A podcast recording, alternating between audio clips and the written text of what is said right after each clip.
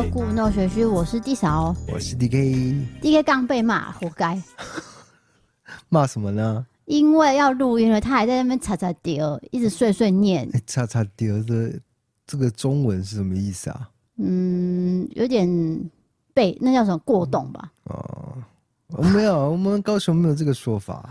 擦擦丢 没有哎、欸，真的没有，这应该是你们台南人有的方法。我劝你是不要那边台南高雄，是这样，那也才隔。一条路就是台南了，有时候就是这样啊，就隔一条路，然后过去的方言就不一样。好的，那我们今天是新闻自助餐，菜色不简单。对，我们其实有想要跟大家聊一件事情，但是想说先把新闻跟大家分享完，再来跟大家说我们上礼拜去台北的一个过程。因为那个台北的之旅哦，我觉得是非常特别的。你干嘛重复我的话？没有，我说特别啊。就这趟旅程很特别啊，是是是，那因为没有重复哎、欸，这个我是多加了赋予这个特别的意义啊。我说，因为我们有特别去台北，所以特别重复。是我们特别上去台北，但是我说去台北这个经验本身非常的 special。好，大家有听到他就是很爱硬熬哈，就是 这样一点点事情也要熬。我们现在进入第一则新闻，这则新闻呢很很不灵异，但是听起来很灵异。你自己讲。这是到底什么意思？就是说它是诡异的，但是没有鬼魂的存在。对，你答对了，那是惊悚啦，那叫惊悚片。就是像我们电影的分类来说，它不是鬼片，它是惊悚片这样。对，你可以听听看。就是新加坡有一名男子，他和呃他的太太有五个儿子，那他跟小儿子呢住在新加坡的一个租屋的地方。在去年八月五号的时候，他在家中突然间暴毙，那初步判断死因是。冠状动脉疾病。那警方在查案的时候呢，起初是根据他小儿子报的出生证明书父亲那一栏的资料，以为他的名字那个英翻中吼就是叫阿普杜勒，那个英文我不太会念，总之就是阿普杜勒的音。但是后来却发现，在死者家中找不到他任何的身份证和护照。此外，不论是新加坡身份资料库，还是马来西亚或是印尼的资料库。都找不到跟他一样的指纹相符的身份资料，就是官方的正式是没有这一个人的，一个正式的资料完全不存在的一个人，对，没有阿普杜勒。对，结果呢，这个警员就发现说，其实真正的阿普杜勒是一名患有精神分裂症的六十九岁男子，他从一九九四年开始就是因为患了这个疾病，长期住在疗养院，所以其实是有阿普杜勒哦，嗯，但是不是这个男的，对。那在当地的验尸庭十八号呢，是针对这名神秘男子的死因展开这个研讯的时候，警方仍无法确认他的身份。验尸庭法官也确定要再进一步的调查。那目前都还没有办法知道他的身份，直到现在此时此刻都还是不知道啊，好好奇怪哦。从去年到现在，尤其是你从指纹已经确认他不是官方的所谓的阿普杜了，对，那就连他儿子。而他在他爸爸过世之后，他也不知道说原来爸爸是冒用别人身份在生活。哦，对，这听起来很诡异吧？我知道，也就是说，他背后还有一个很恐怖的，不一定是恐怖啦，也许是一些心酸的故事。对，为什么要去冒用别人的名字？肯定有一些，就大有文章在啊。对，一定有个原因嘛。那现在就是找不到任何原因跟身份，所以才没有办法把它合起来。嗯，所以这就是一个谜啊！而且人家过世了，所以真的是追究不出来。对，世界上就是有这些谜团存在，你才可以做一手档案。也是有道理。一开始的初衷就是想要挖掘这些东西秘密啊，然后呈现给大家看悬疑的东西、悬疑的故事。那我也发现大家对于这种谜的东西都有一个执着，嗯，可能越不知道就越想知道嘛，就有点想象的空间呢、啊。对，下一则新闻来到了澳洲，这是一个浩劫重生的故事真实版哦，在一个澳洲男子身上发生了。根据《纽约邮报》报道，五十一岁的澳洲男子，他叫做沙达克。他原本呢想要航海旅行，他想要从墨西哥的拉巴斯出发到波利尼西亚，就没有想到才出海几周就遇到暴风雨，导致这个船只受损。那他其实有带一只他的爱犬在上面，就就是这样跟着爱犬飘啊飘，在太平洋上面飘了三个月。过程中呢，他靠着喝雨水。还有吃活鱼活了下来，一直到今年的七月十二号，有一架直升机呢，在陪同渔船出海捕鱼的时候，他就发现有一只船只在海中载浮载沉，才发现原来萨达克已经在这个海洋上面漂流三个月，然后才把他救起来。我觉得这找到的几率好像很低耶，因为茫茫大海，大海捞针嘛。对，而且刚好也是有直升机出去才看到他，对，不然根本没有人知道他在那边漂。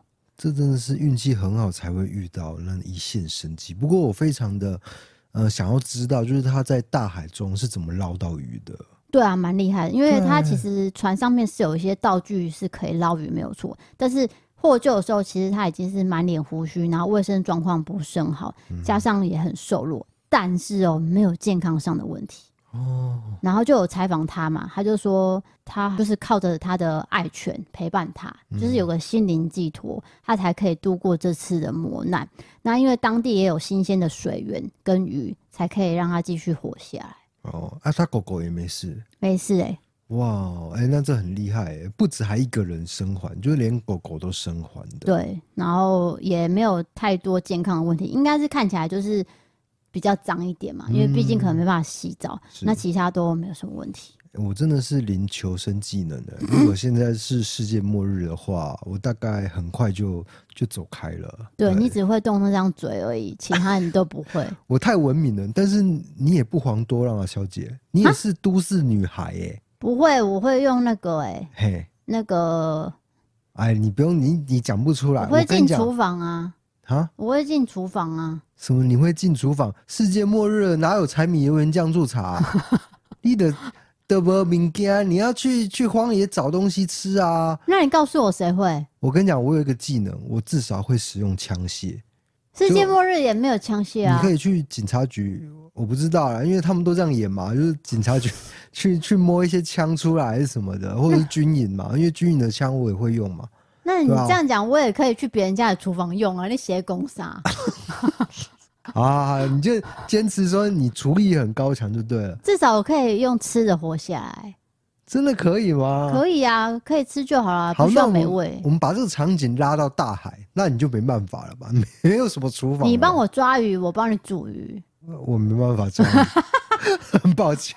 我想我们两个应该就抱着一起就就，就翻船了，这个船就翻了。我觉得很难的，大海生存这件事情。对啊，所以这些人我都很佩服。加上他还三个月哦，不是说几天而已。哎、欸，那我问你，你在飞行的时候啊，就是坐飞机的时候，有没有一种恐惧？就比如说掉下去，但掉下去你没有死，你还有一些生还的机会，但是你可能在太平洋中间，那怎么办呢？你讲这个，在我小时候坐飞机就想过，你有幻想过对不对？我觉我觉得每个人坐飞机都有幻想过这件事情，但前提是因为那一阵子有很多空难，在我小时候的时候，嗯、所以你会想。像我们五月去日本，我两个小时前就已经吃晕机药了，我根本没有感觉。我也是哎、欸，就长大时候就不会想太多了，因为想说如果真的掉下去就掉下去，对啊，不然你能怎样？我觉得我该做的事情都已经做过了。飞机这种事情也不是我可以驾驭啊，啊，如果真的掉就掉，遇到真的没办法，因为这个就是你遇到了。对，好，那下一则新闻是下一则新闻来到日本。日本其实有一个叫做盂兰盆节，它算是有点呃，例如说台湾的中元节概念，传统节日。对，那对日本人来说，就是一种怪谈、鬼故事，还有试胆大会的日子。那近日呢，有一位日本僧侣就警告大家说：“哎、欸，你们不要在夏天独自擅闯墓园哦。”那你会以为说他可能是在讲说里面有鬼嘛？嗯、你要避开这些坟墓等等的，但其实不是。这位僧侣叫做吉田武士，他是说，如果你想要在夏天前往墓地参拜，一定要两个人同行，避免单独行动。原因并不是夏天容易闹鬼，而是缺乏遮蔽的目的，在烈日的照射之下，整个区域都很炎热，你很容易中暑。嗯。确实是哎，不管是日本还是各个地方，其实现在高温已经是一个普遍的常态了。对，那他也顺便提醒说，墓园中有很多蜜蜂，还有蛇会流窜。如果你不小心一个人倒下了，那很难及时被其他人发现，所以是强烈建议务必你一定要结伴同行，特别是年纪比较长的人，你不要自己去墓地。就像你讲的嘛，天气太热，各地高温这样。那如果你要去墓地的话，你可以选比较凉快的清晨或是傍晚，然后你要注意休息跟水分补给。因为这个发言人是一个僧侣，所以我们一般人会觉得说啊，他可能要讲一些。比较宗教信仰的东西，但是他没有，他讲的是很具有科学根据，所以我们就会有点吓一跳。对、欸、你讲的就是这样。对，原来他要讲的是这些东西，啊，的确也是有凭有据啦。对，那有很多网友看到这则贴文，纷纷回应，是说：“哦，我本来以为他要讲什么很灵异的恐怖故事，嗯、结果居然是很现实的事情，而且这是很重要的呼吁。墓地是没什么土，但是地上温度是超高的。”那也有网友就是说，其实我母亲三年前就是一个人夏天的时候去墓地出草的时候中暑过世哦，所以这是真的，是真的，就白天去墓地会有这样的状况。对，因为太热，真的太热。然后我们对墓地的想象都是比较阴凉，哎，其实真的是很热，会吸热，是不是？我记得我去年七月跟你去真的很热，哎。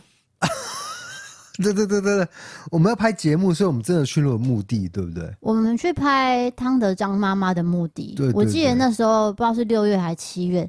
大太阳哦，确实是会吸热，哎，真的很热哎，那个土一直在吸热，对，包括墓碑还是什么的。然后我们当时还遇到有一个人在烧东西嘛，那个火的高温之热的，真的会很容易中暑。而其实你像现在回想是蛮恐怖的，因为你当时是有闻到一股焦味，那其实是人肉哎。因为他是在把那个骨头做一些处理。你是说他在火化？哦？嗯，类似火化的动作。你确定是人？对，他在搬移这个坟墓，所以他先把土地挖起来。因为我有看网友的回复，因为我有问说这个动作到底是在做什么？我们闻到味道就是人骨的味道，他在火化那个那个人骨啦。为什么讲话要结巴？因为讲到原来我闻过。烧过人骨的味道这件事情会让我觉得有点害怕。那你为什么要告诉我？你不知道吗？我当时就有告诉你了。不是，你跟我说，你可能忘记了。他有在火化，但是我不会去想是人还是什么生物，我都没有去思考。我只是想说，赶快拍完就走了。OK，那我们就这样过去吧。就是你已经讲完了。没有，那你就不要多想了。所以这是一个殡葬业者说的吗？内行的知道，因为这个行业毕竟很少人在做，偏少数，偏少数，所以他就是在那个时候做火化，嗯、移动就对了。对，他正在移动当中，所以移动这某个过程就是要先烧一下，把它烧成某种形状。好的，Thank you，Thank you，就这样子啊，哈，DK 大哥。那接下来是进入伯利开杠的时间吗？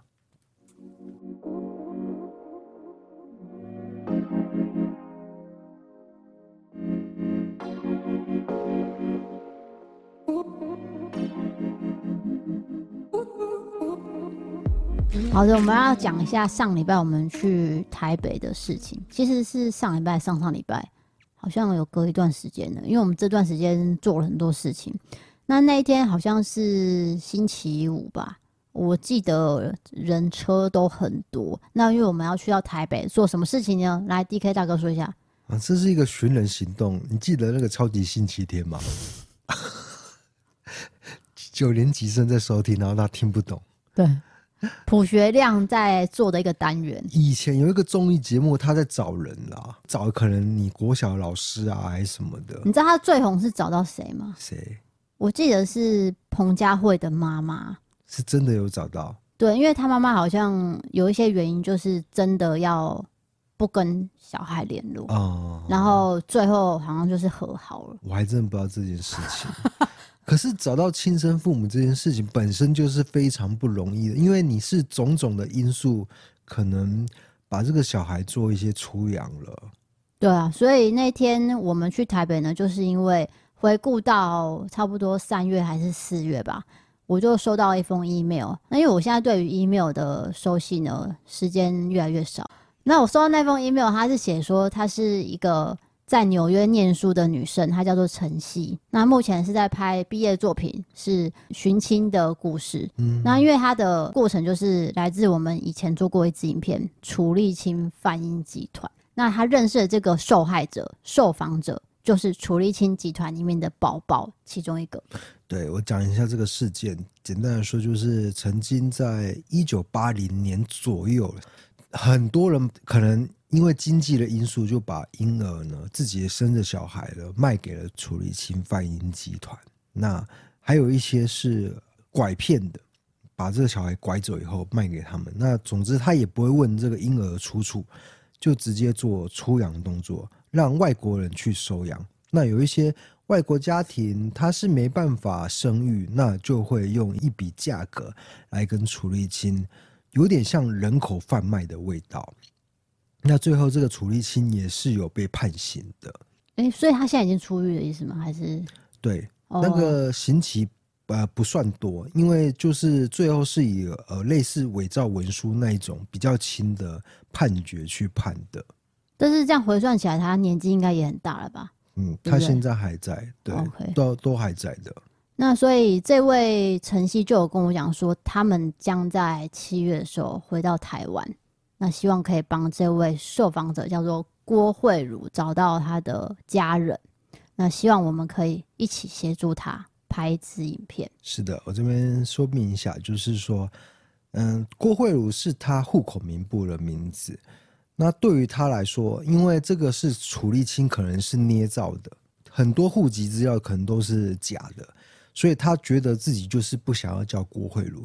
但是他又不想要断了这个跟台湾的联系，所以他就称自己为郭，就是他的姓啊。对，他就之后就是叫这个名字，就是郭，我就是郭这样子。嗯，对。嗯、那之后我们就联系上之后，就决定说要帮他记录一下。那其实，在我们见面前几天，晨曦就有跟我讲说，他们会跟媒体联络，会办一场记者会，因为其实前几年也有人回来台湾找亲人，真的有找到的案例。然后也也有没有找到的案例，其实这已经不是第一起案例了。对对，所以郭不是第一个回来的人。不是不是不是。对，嗯、那所以那天办完记者会，隔天他就跟我们见面，然后我们是在郭下他的这个饭店里面做拍摄。他还有带养母一起回来台湾嘛？那个养母其实是非常非常的支持郭找到自己的家人。这部分我每次就是我在剪母片的时候，我都会流眼泪，因为。我觉得这很感人。郭的养母已经八十岁了，对，他有办法从纽约，而且他也不是住纽约市哦，他是住纽约的郊区，所以离市中心还有八个小时。首先你要先经历过这一段，然后再到机场，然后再远渡重洋到台湾。对，八十岁的一个人。然后陪他的养女去找这个，就是他的亲生父母。我我觉得这是很不可思议的。对，因为等于是这整个车程差不多要两三天哦，从纽约到台湾这段时间是两三天，很累的时间。他的养母都陪伴着他。哎，他养母叫什么名字？玛丽，还 Mary Liz。对，那他就是在旁边有跟我们讲了几句英文嘛。那那时候 DK 就是说我英文很好，我来沟通。那接下来他说什么？其实我不知道，因为你知道，我看了大量的美剧跟大量的美国电影、好莱坞电影，所以就以为自己英文很好。没有，我听力还真的没问题，我真的完全能够理解，就是大概六成的意思。大纲啊，对不对？嗯，嗯，他讲什么，我六成是了解，但是当我要讲出口的时候，我都讲得很零碎。对，因为我单字。真的要讲是很少的，所以没办法组成一个完整的意思。就是说，听说写这种能力的话，你只能听说跟写都不行，说写都不行，文法也很差。对，所以只能大概知道意思。那其实晨曦都有帮我们翻译啊，就是简单说他是很支持的。所以我们接下来就是安排一个拍摄。那那时候拍摄的时候，郭就有强调，就是跟我们见面的上一刻，其实他们才去三重户政事务所。没错。那为什么会去这个地方？就是。当时他小时候是被记录在三重的那个地方，嗯，那他要去找他的户口名簿，证实到底有没有姐姐跟其他家人的存在。那确实他看到了另外一个叫做郭慧什么的这个姐姐的名字，姐姐是存在的。对对对。后来我们有看到报道，因为这个报道就是四十年前的报道，这个记者有去访问郭慧茹的妈妈，所以是生母是有被访问到。那生母的确有说，她就是有两个小孩，然后是双胞胎。那双胞胎的姐姐被出养到芬兰，双胞胎的妹妹也就是郭慧茹郭这个人跟我们联系的这个人是被出养到美国，所以我们在想。她姐姐的存在应该是非常的真实的，就是可能不是伪造的资料，可能性很高啦。嗯，对，所以那时候她在受访的时候，我觉得他情绪好像有比较激动一点，因为才刚知道这件事情。对对对对，他才刚从那个三重户政事务所回来，其实他有点有头尬名，对，就是有点皱眉头，他还在思考说他得到这些资料，在有一些想法在其中。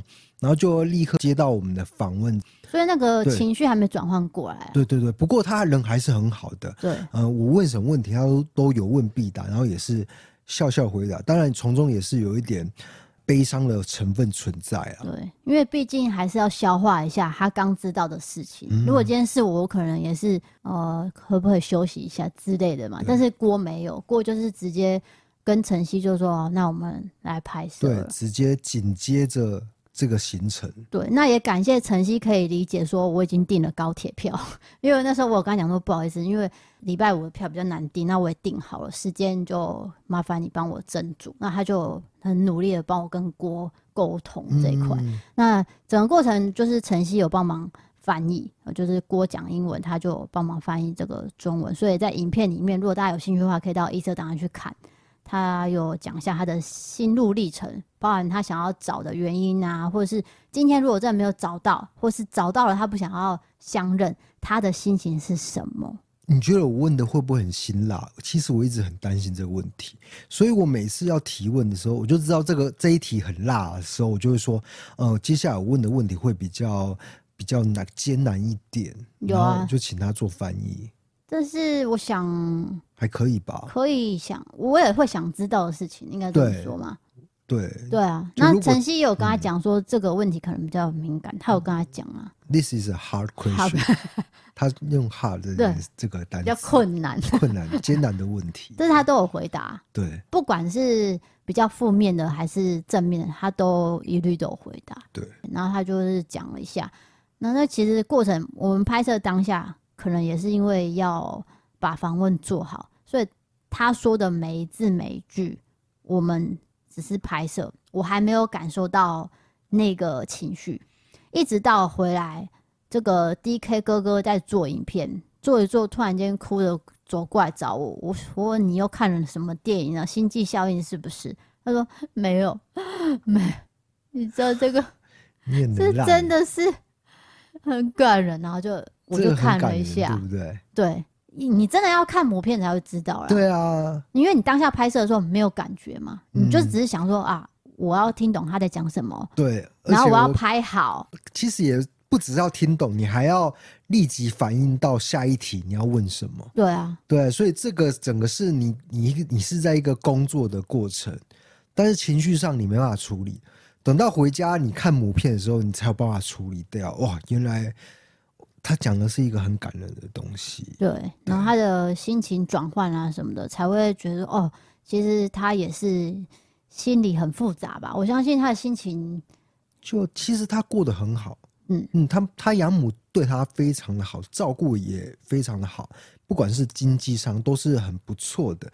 可是他一直觉得自己没有一个根，我觉得这个心情。一般人来说是没办法去了解的，因为他是黄皮肤的人，就是他是一个华人，可是他完全不会讲华语或者是马来西亚语或者什么的，就是没有一个根。他们叫做 banana 黄皮肤，但是里面是白的。香蕉，对，像香蕉一样，他就是这样的一个感觉，一直存在他的心中，所以那个是一个很庞大的失落感。嗯，所以才会跟晨曦联系到。那其实晨曦为什么会做这支毕业作品？我相信可能有很多人会有疑问，为什么他会跟国会合在一起嘛？其实就是晨曦看了我们处理器的那支影片，所以他就搜寻了一下有关处理器的资料，然后他自己去联络到郭。其实是晨曦自己做这件事情，嗯、那郭也答应说好，那我就拍摄纪录片，就是当你的主角。那我们就一路寻亲到台湾，然后再到回美国一起记录。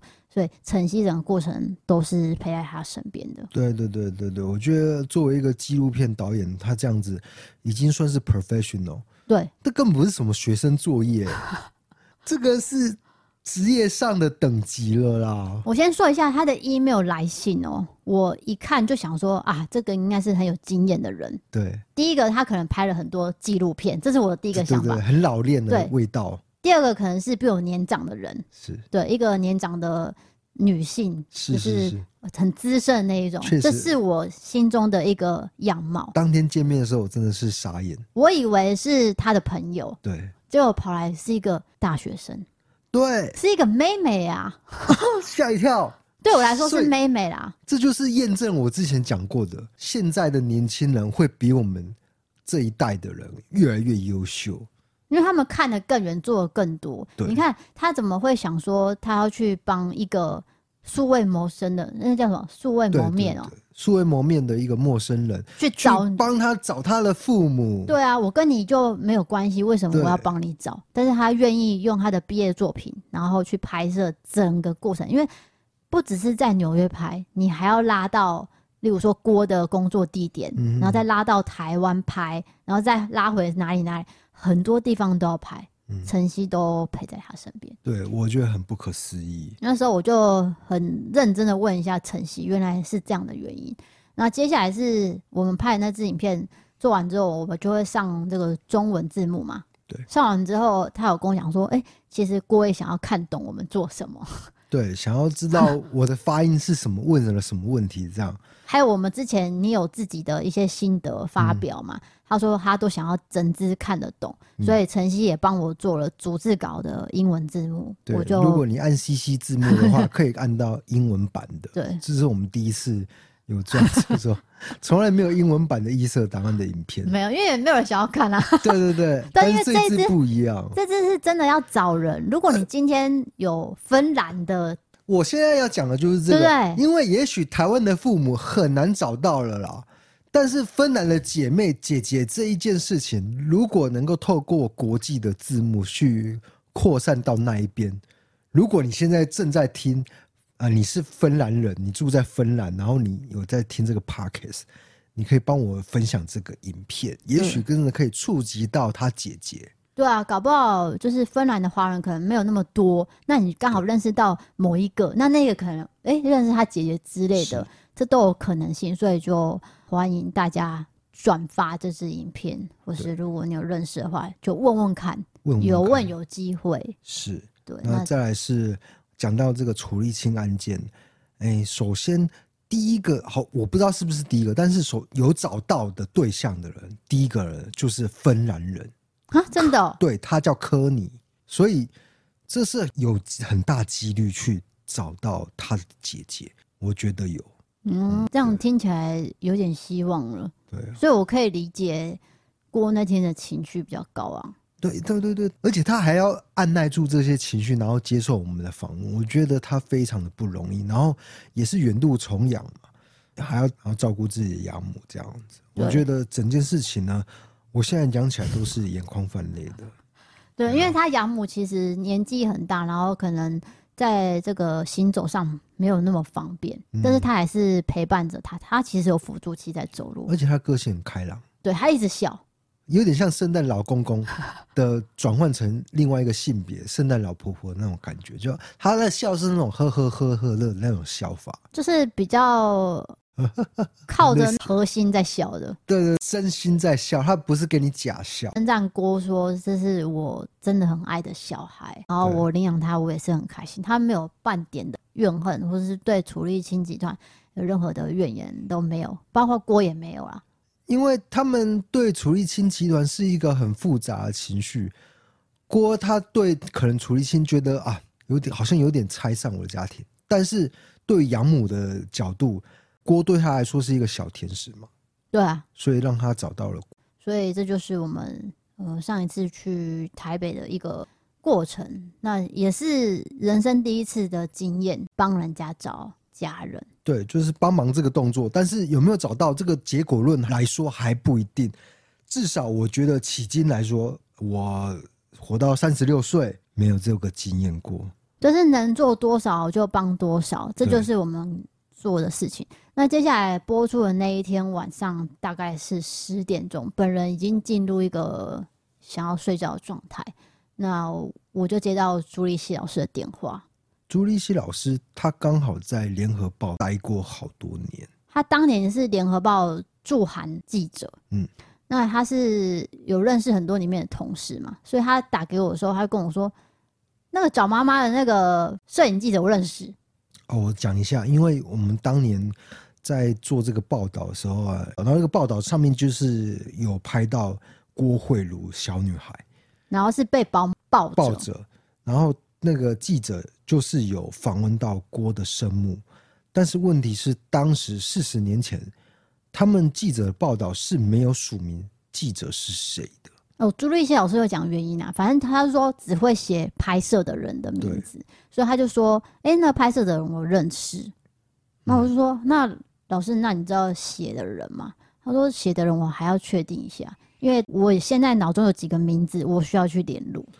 就算有联络到，我想他们也退休了，可能对这件事情记忆上也是模糊的，所以我觉得从。联合报这条线去下手也是蛮难困难的啦。对，但是你要想说朱立熙老师这个心态上，对，他是愿意想要帮忙的。老实说，跟他也无关嘛。他人真的非常热心，虽然说他看起来真的很凶，对他可能讲话很犀利，对，其实他心态上是非常的正向，然后都很想要出一份力。这样，不管是我们之前在做邪教的部分，或者是韩国历史什么的，对。他都很愿意分享。对，老实说，这件事情跟他真的无关。但是他为什么他要在晚上十点看完影片的时候打给我？就是因为他知道一些线索。嗯、那这一些微博的线索也有可能会引导到真的找到某一个家人。对，其实我们真的不排除任何的可能性。对，就谢谢这些人每一个人的帮忙，包含朱一小老师，包含晨曦，包含郭特地飞来嗯哦台湾这样。对，那真的希望。有一天，他真的能够找到自己的亲生父母，或是那个可能存在的姐姐。对的，好的，那接下来进行我们的好物推荐。我们这次的好物推荐是优活原力的叶黄素跟虾红素，还有 B 群以及私密处的洁肤露。其实我每一年都会跟他们配合一次的团购，原因就是叶黄素，我觉得只要你有用三 C 产品，其实都要补充。有时候我到晚上，我眼睛都是红的。你几乎是红的啊？对，因为我我的工作就是必须接受大量的资讯，然后一直要看荧幕，不管是手机荧幕还是电脑荧幕。所以我都会给你吃叶黄素。你有时候我没有给你吃，你就不会吃嘛？我必须塞到你的嘴巴里面，你才会吃。你是讲好像你是看护，然后我是 必须被照料的人啊。那另外一个东西是 B 群，B 群的话，我应该不用讲，大家都知道。它就是体力所需要的一个成分。对，那因为它这个成分是比较长效八小时的，你可以维持一整天。因为我们其实上班就是大概八九个小时嘛，嗯、那如果它可以拉到八小时的话，其实对我们在工作的时候是非常有效的。再来一个产品是私密处洁肤露，其实有百分之九十趴以上的女生都会有一个私密的困扰。呃，这边可能先生你可能不太理解，总之就是。会有瘙痒，然后会有味道的问题，那包含天气的原因，包含你吃的东西的原因，还有你的抵抗力等等，都会影响私密处的酸碱值。所以它有分三种不同的功能哦，日常型、跟娇嫩型，还有滋润型，都可以配合你任何不同时候的呃保养。那它是无色素、无皂碱、无酒精的，所以都可以安心使用。那我刚刚讲的 B 群，那个都是。孕妇也可以使用，因为我昨天才接到一个孕妇的询问，就说 B 群孕妇可不可以吃？嗯，这算是蛮医学上的问题。B 群孕妇很需要吃。哦，原来是可以，然后不但可以，而且还需要。对，因为它就是人体所需要的营养素，那孕期需求量会更大，嗯，所以它。要补充会对妈妈跟宝宝都是很好的。了解。对，那所以目前这一次的团购有很大很大的优惠，有买二送一等等的，记得点文字资讯才可以看到最优惠的优惠。笑点在哪里？最优惠优惠不是 double 吗？还好啦，其实满八八八就免运了。那你下单呢，他还会送你两个私密处体验包。这一次的优惠就是一年只有一次，大家可以把握机会。那我本身是有长期在使用叶黄素跟 B 群，我觉得 B 群只要一没有吃，那一天就会差很多。其实我比较想要听的是私密处的部分，因为我们毕竟我们男生是没有那个器官，我们就是那个两个，就是因为夏天嘛。但我不知道，就是私密处它还是需要额外的保养。我觉得你这一部分可以多描述一些了。哦，好的，那简单说一下好了。我刚刚讲的。尤其是夏天会闷痒，然后会有异味，所以你一定要从正确清洁开始。那正确清洁之外，你当然也可以补充蔓越莓益生菌，就是吃的跟洗的一起用，会 double double，就内用外服这样。对，你讲对了，两个功效。对，那其实说简单一点好了，我们私密处是有个酸碱值，那这个值呢，你必须在一个正常的值才会。不会容易得一些妇女疾病，对，是这样说吗？对对对，我很怕得罪呃女性的用词，我不太确定这些词是不是正确的。对啦，是这是真的啦，因为那边就是皮肤比较嫩，对，所以你要特别。我稍微讲一个笑话啦，就是以前有一个广告，那这个牌子都还在，那它会有一个很洗脑的曲调，叫做哒哒。哒哒哒哒，你知道啊？两个字。对，那我就在我父母面前哼了出来，然后我我父母就有一一番讨论，就是说，哎，要不要跟他讲这件事情？因为这个要不要跟你讲啊？对，因为我是小孩子嘛，嗯、那我可能哼了这个曲调，那其实我并不知道这个产品是什么，我只觉得这个曲调是很洗脑的。他有跟你讲吗？最后是没有决 决定是没有去解释这一块，所以你长大才知道。对对对，但是不知道为什么就留在我的记忆里面，就留到了三十六岁。现在因为科技在进步，所以这些东西它都可以制作成各种不同形式的保养。那相对就是洗净露嘛，你会分日常型跟这个特殊时期型。特殊时期就是经期来的时候，嗯，因为经期来的时候对女生来说就是一个。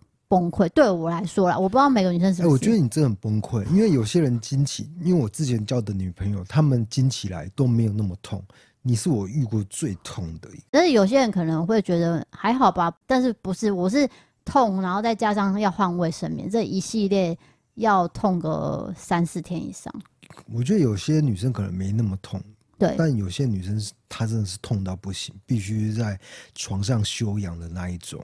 那不管你有没有痛，都还是要清洁哦，嗯、因为这是日常的保养，所以就是要建议大家每天都要清洗。那其实就是一点点就可以挤出呃很多泡泡，然后你用温水洗净，千万不要用太烫的水，拜托，我们皮肤没办法接受这么烫的热水，那你才可以温柔的呵护，然后还有正常值的清洁力。那这次的商品有六三折起。大家记得把握时间，时间到了就没有了，所以记得点文字资讯栏哦。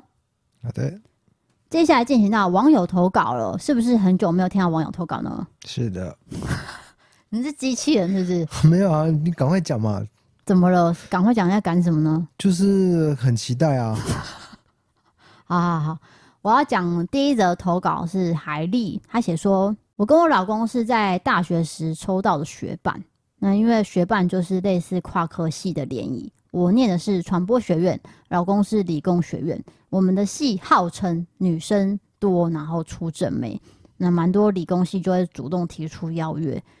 记得当时还会有学伴卡，自我介绍上会写上姓名、星座、兴趣，女生可以抽两三张，有兴趣的可以自己跟对方联络。当时会用 MSN 聊天，我想年轻人应该已经不知道这是什么了。嗯，因为我想要认识狮子座，所以我就随手选了几张联系了起来。天知道，后来聊一阵子之后，才发现我这位学伴根本不是狮子座，而是处女座。他对星座一窍不通，所以完全是乱写的。印象中呢，这个学伴在大一大二的概念就是可以一起吃晚餐、约去看电影、抽钥匙、夜冲的对象，让你在下课生活丰富一点的朋友。后来就跟这位学伴越走越近。一方面呢，学伴也很会巴结寝室的室友，每次都帮我们买宵夜，然后都会多带给室友们一起吃。结婚的时候，我还有把这张学伴卡找出来取笑老公一番，但要不是这张卡，我们可能就会向左走，向右走了。现在我跟我老公通勤上班，都会一人一只 AirPod，一起听你们的节目。真的很喜欢你们真诚又认真的做节目，不管是新闻还是历史事件，都会忍不住听下去。而且 DK 跟 D 嫂互动真的很可爱，有时候还会不小心笑出来，跟白痴一样。希望你们节目。可以一直做下去，陪伴我上下班不无聊。我没有听错吧？所以她最后跟学伴在一起，她老公就是她老公。她说我老公就是我大学时抽到学伴，这太不可思议了吧？我觉得这几率很低吧？哎、欸，如果我没记错的话，这位投稿者海莉好像是我某一个厂商的窗口哦，是哦，对，她有跟我讲过，说她的老公就是她学伴的事情。而且我觉得一人听一支 AirPod 这这件事情本身也很浪漫，因为我之前有分享过嘛，就是我有跟在大学有一个暧昧的对象，那我们在图书馆有听那个，我不知道我们有没有讲过，有，我感觉好像没讲过，有啦，有吗？你用有线耳机啊？莫文蔚的阴天，对，阴天在不不开灯的房间，什么什么什么，一失去一点一点。是是是我觉得那个场景是非常浪漫的，一直一直留到我现在的印象。所以他现在讲一人一只 AirPod，你有感觉吗？我觉得很好笑的是，他听我们的节目这件事情，这件事情。你说用 AirPod 听？对对对，就其实我存在在别人的耳机里面。哦，这件事。是我们人生想不到的。对对对对对，我们夫妻的声音存在在别人的耳朵，这个这个东西我觉得很特别了。因为以前我可能是听谢霆锋或是新好男孩，但是我现在出现在别人的耳机里。对对对 OK，我们被收听。那其实她这个真的是蛮阴错阳差，等于是她老公星座乱写。为什么她一开始要设定非狮子座呃不交往这件事情？也不是到那么决定啊，因为说她想要认识狮子座的人，哦，所以她想说我就选狮子座的起来先认识。对，但根本这个人就不是 乱写的。对，他只是想说可能我是狮子座，所以我就写了。我可以了解，对，因为我大学的时候也相当的不相信星座，就是，所以我有我有可能也会乱写。对啊，你想说八月出生好像狮子吧，那我就写狮子；啊，四月出生好像金牛吧，就写金牛，就这样啊。我在想她老公当时的心态应该是这样，不知道。对，所以就刚好配到了海莉。你也不太可能不至于说不知道自己的星座，我觉得可能就乱写了。对，应该是、哦、一定知道自己星座，好玩的心态。对对对，那也是因为这样才真的就交往结婚，这也算是。很浪漫的故事哎、欸，哎呀，大学认识是真实的、哦，对，但是我觉得偏稀少，可能大部分都分手吧。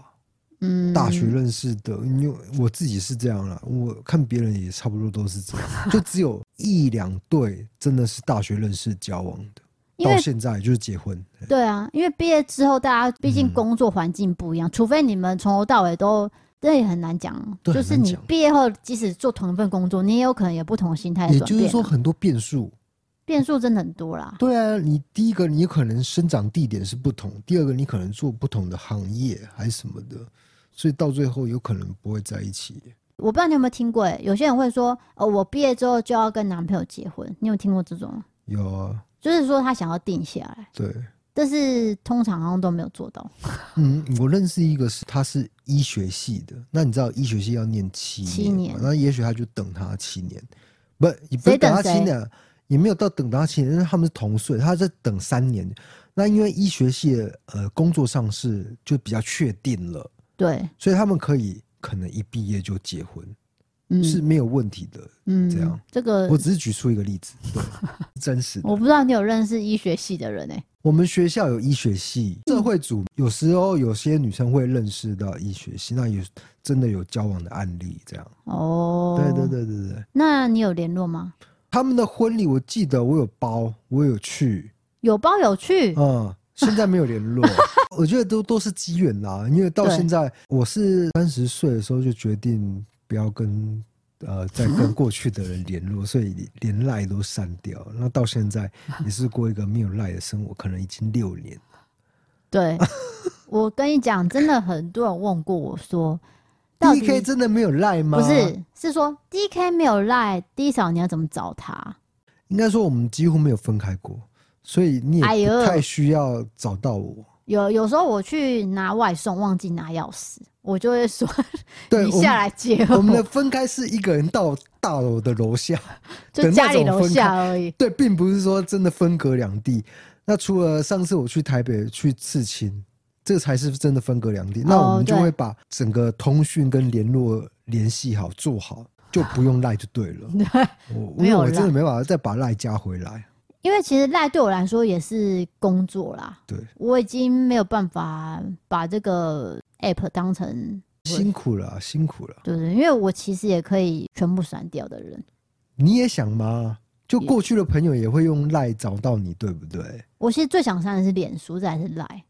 真的，嗯，可是脸书可以看到一些，所以我没有删资讯，就老朋友资讯，我留着原因就是看那些资讯。对，但是你再也不发文，我觉得很多人都这样吧，不发文，然后也不会去看私讯，对，对不对？就潜水到底，就当做我不存在。然后有一些比较活跃的人。他就会发文嘛，会觉得哎、欸，看一下知道好像也没有关系，但是我的事情你好像不需要知道。对，我不会跟别人讲我的私事，如果你愿意发的话，但是我会看你的私事。对，这样听起来好像有点自私哎、欸。我就跟你讲，这个是偷偷啊，你还否认这是偷偷？因为我本身就很不喜欢被关注啊，我就觉得被关注是一个很大的压力，所以我宁愿看别人就好。我有一个想法、欸，就是我以前在单身的时候，我会在脸书上呈现我的生活是多彩多姿的。哦，我们那个年代是这样，没错，做出来的。对，但其实我是内心是空虚的。但是反而认识你以后，我就再也不发文了，因为其实我的整个内心世界都充满了多。好的，谢谢你。如果你要讲干话，请你下节目。我不是讲干话，我是说认识你真好。你现在是把所有事情都怪给我哎、欸？不是怪给你，我是说怎么不怎样不怎样都是因为我，不是因为你，我是说，就是反而不空虚了，我就再也不发文了。但也不是说发文的人就很空虚哦，这样讲又不对哦。哇，这个很难讲了。我是说我的状态是这样，我发文的时候其实是我内心的确是比较抗议耶，但我不代表任何人。你所谓的发文是什么啊？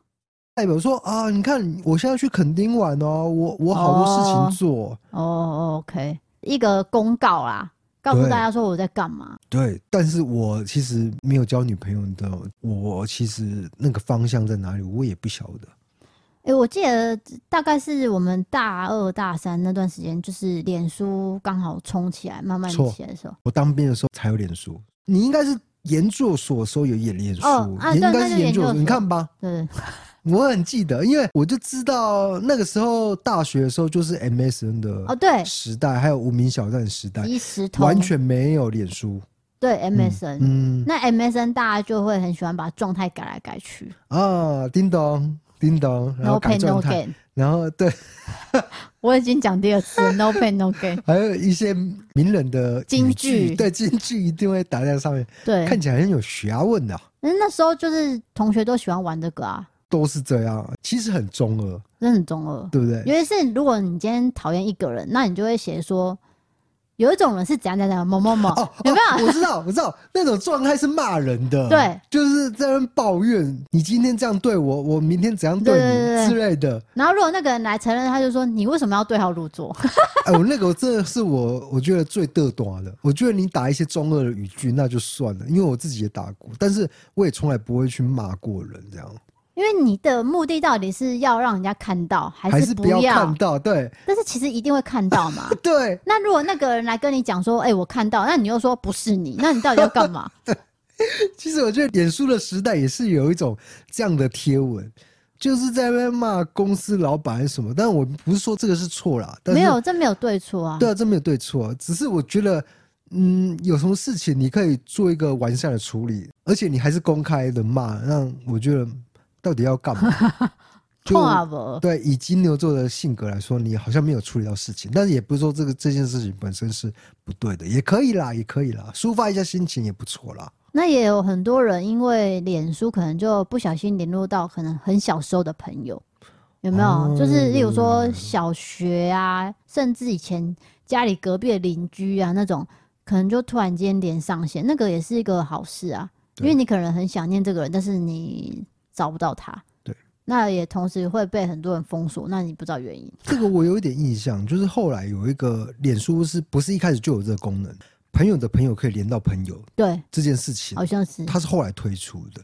然后那个时候你就可以找到哇。我小时候国小的同学，或者是国中的同学，对，真的很久以前。那你就按说交友，哎、欸，那叫什么？朋友同意之类的。对对对对，那就是脸书的时代啊。现在大家都在滑抖音啦，好不好？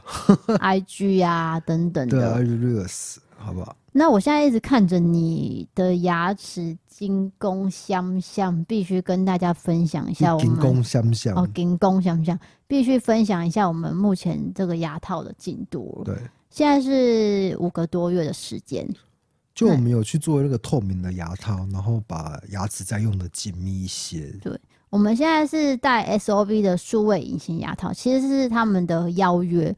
当时呢，DK 非常的排斥，因为他很怕痛，真的很怕牙齿之间有一些拉扯，然后会造成疼痛。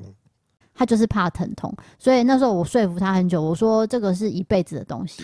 因为的确我里面有缺三四颗牙。对，就以前大学的时候没有照顾好牙齿，就造成蛀牙，然后是整个空掉的概念。牙医也说，你如果不处理，就是牙龈会萎缩，那那一块是整个会对身体是不好的，不管以后老年在咀嚼还是什么的。对，就先不要论外形哦，你的吃东西就有问题了，并不是爱漂亮这件事情，对，而是你咀嚼上可能老年会有影响，对。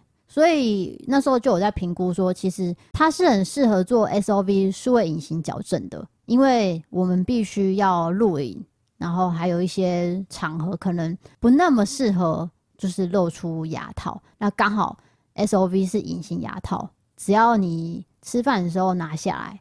其他时候戴上去隐形的，大家都看，这是最大的优点。除了这个以外，那个牙医师也有帮我评估做那个假牙的部分呢、啊。对，那个不是假牙，是植牙。对，所以它是一整套流程，那都是交由牙医师做评估。所以你适不适合戴隐形牙套，最后还是要交由牙医师做决定的。DK 的程度是适合的。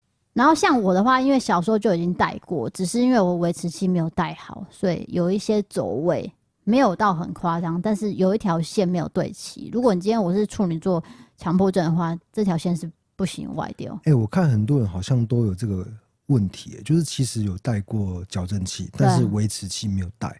因为维持器很很麻烦，你就是想说，为什么我要戴维持器？我已经好啦、啊，通常都是这样型。因为你们已经苦过了。对，就是在戴矫正器的时候。就是最痛的，嘿，啊，底下拉扯拉扯，然后你吃东西还很不方便。可能矫正结束以后，你还要戴维持器，你就开始有点俩工，有点受不了了。对，就觉得说应该不需要吧，应该不会走位吧。然后大概戴个几个月或是一两年，就觉得我觉得一两年算是有耐性了哦。我记得我应该有戴到一年多，对，然后后来就放弃了，是吗？后来开始觉得，为什么我睡觉要戴那个？嗯，然后开始烦躁之后就不戴了。哦。但其实现在很后悔，因为如果今天我好好戴的话，我牙齿是不会走位。不会啦，我看你还是很美啊。我当初也是这样吓到你的。那、啊、因为我现在，因为我的程度不会像 DK 这样子，所以我戴的是乐齿微矫正，就是比较适合二次矫正的人。哦，就是例如说，你只是微微的走位，像我这种微微走位，或是微微龅牙，然后微微不整齐，就可以用热齿微矫正，然后时间也不会那么长。那像你的话，因为你有缺牙，所以你的时间可能跟我比较不一样。对，而且可能矫正的力度也比较大，对，因为我都会感觉到有拉扯，但是那个是。一下子你就会习惯，你戴上去一两天，你只要忍耐过刚戴的那个时期就可以了。对，我必须得说，这其实不是痛哦，那个叫做酸。如果连我都可以忍受的话，那我的确是可以推荐给大家。我真的是超怕痛的人。没错，没错。那其实他们都有一定的规划，例如说，呃，十天换一副新的牙套，他都会帮你做好。那你就照着他的那个进度去戴。然后定期回诊所去给医生评估就可以了。那我们是在台南的时光牙医诊所，也就是这个阿妮卡头妈头餐厅的斜对面。东宁路，哎、欸，不对，那是长荣路哦，长荣路的那，就是那个十字路口的附近，长荣女中的附近。对对对对对，就在旁边而已。因为诊所本身是让你看起来不会害怕，不是棋子不会害怕，那根本是王美店。对，那个是就是你可以去里面拍照的那种牙医诊所，我真的吓一跳。我就我我记得我第一次去，我就说哇，你们怎么里面弄那么漂亮？对啊。其实越来越多诊所会做成这样，是真的是想要让病人不要那么紧张啊！哎、欸，真的会忘记医院的感觉，就完全没有医院的味道了。对啊，不然你一进去，你闻到那个机器在运作的味道，你会害怕。就是连角落都可以拍照，不可思议。而且如果病人一紧张，其实医生也很困扰，因为你就很难帮他移动什么东西嘛，牙齿什么的。所以这其实对病人来说都是好事。好的，那今天的分享就到这边了。我觉得其实最后我们讲牙齿这一趴，真的是血泪史，对我来说是心酸血泪史。我就是因为忽略了牙齿的保养，才会走到这个田地。对，你是第一次接受这样子的诶、欸、改变呐、啊？对，所以我一定要呼吁大家，如果有这个机会的话，一定要让自己成为更好的自己。自己说了两次的绕口令，对，毕竟我们都不想要，就是老了以后，我一开始的想法是这样啊，我老了话，我就戴假牙。但其实假牙有很多不好的地方，不方便的地方，你还是用真的植牙或者自己的牙齿会比较好。那如果你还没到植牙的地步，拜托大家一定要保护好自己的牙齿哦。现在低少的兴趣是看 MLB，就是职棒，然后他都会叫大谷翔平叫姑姑。美国大联盟什么大谷翔平叫姑姑哦？你看他多喜欢这个。怎么了吗？姑姑怎么了？没有，姑姑很棒，连我自己都爱上姑姑。对啊，姑姑那个纯真无邪的笑容，谁不爱啊？你要想象他二十九岁，他长那样哎、欸。对，他长一个娃娃脸呢、欸，然后皮肤吹弹可破哎、欸，可破到爆，然后牙齿亮到爆。我要说的就是这个。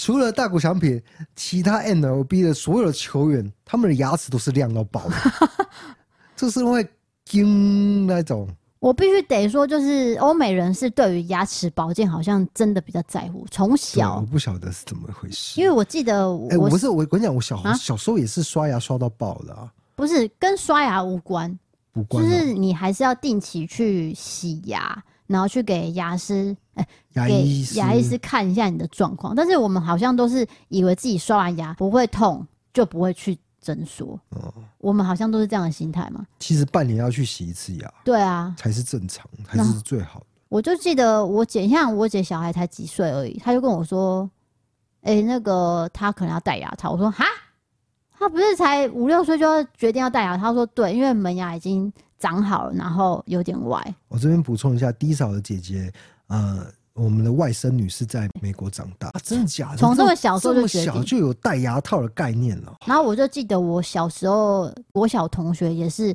他小二的时候戴。那我们那时候小二对于牙套的这个东西是完全不知道，连概念都没有，都没有，都觉得好丑，只觉得好丑。我就记得那时候他有跟我讲说，是他美国的亲戚。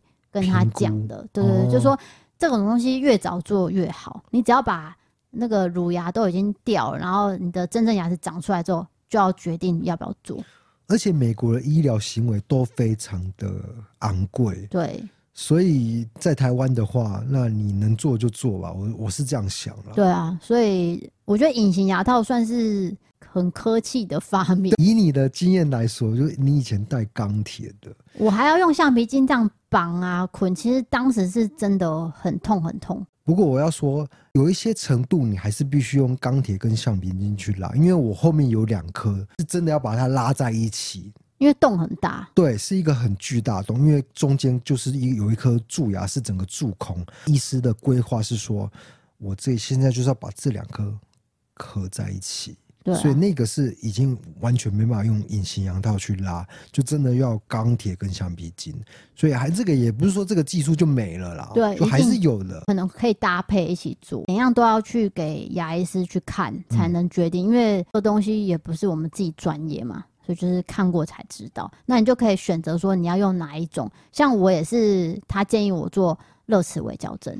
不是做你那一种，我只是轻微的移位而已。啊，这说起来真的是血泪史啊！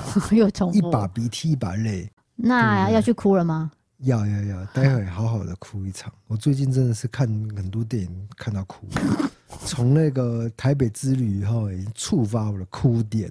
对，就是点到了，点到爆。然后那个点到以后，你就没办法关起来那个穴道了。点穴的概念有没有？对。那我们今天节目到这边，欢迎投稿各种经验，请传送我们里面投稿专区。如果喜欢 Podcast，欢迎追踪留言五星评论，或是到 MB 三 App 查各种方案。对，喜欢这位题，可以到 YouTube 搜寻异色档案就有的影片。想要看我们的休闲日常，还有商品折扣笔记，可以追踪我们 IG 哦。谢谢各位。然后我们今天的好物推荐就是优活原力的叶黄素 B 群，还有私密处洁肤露。是的，我是 DK，我是 D 小，我们下次见，拜拜。拜拜，请大家照顾好自己的牙齿哦。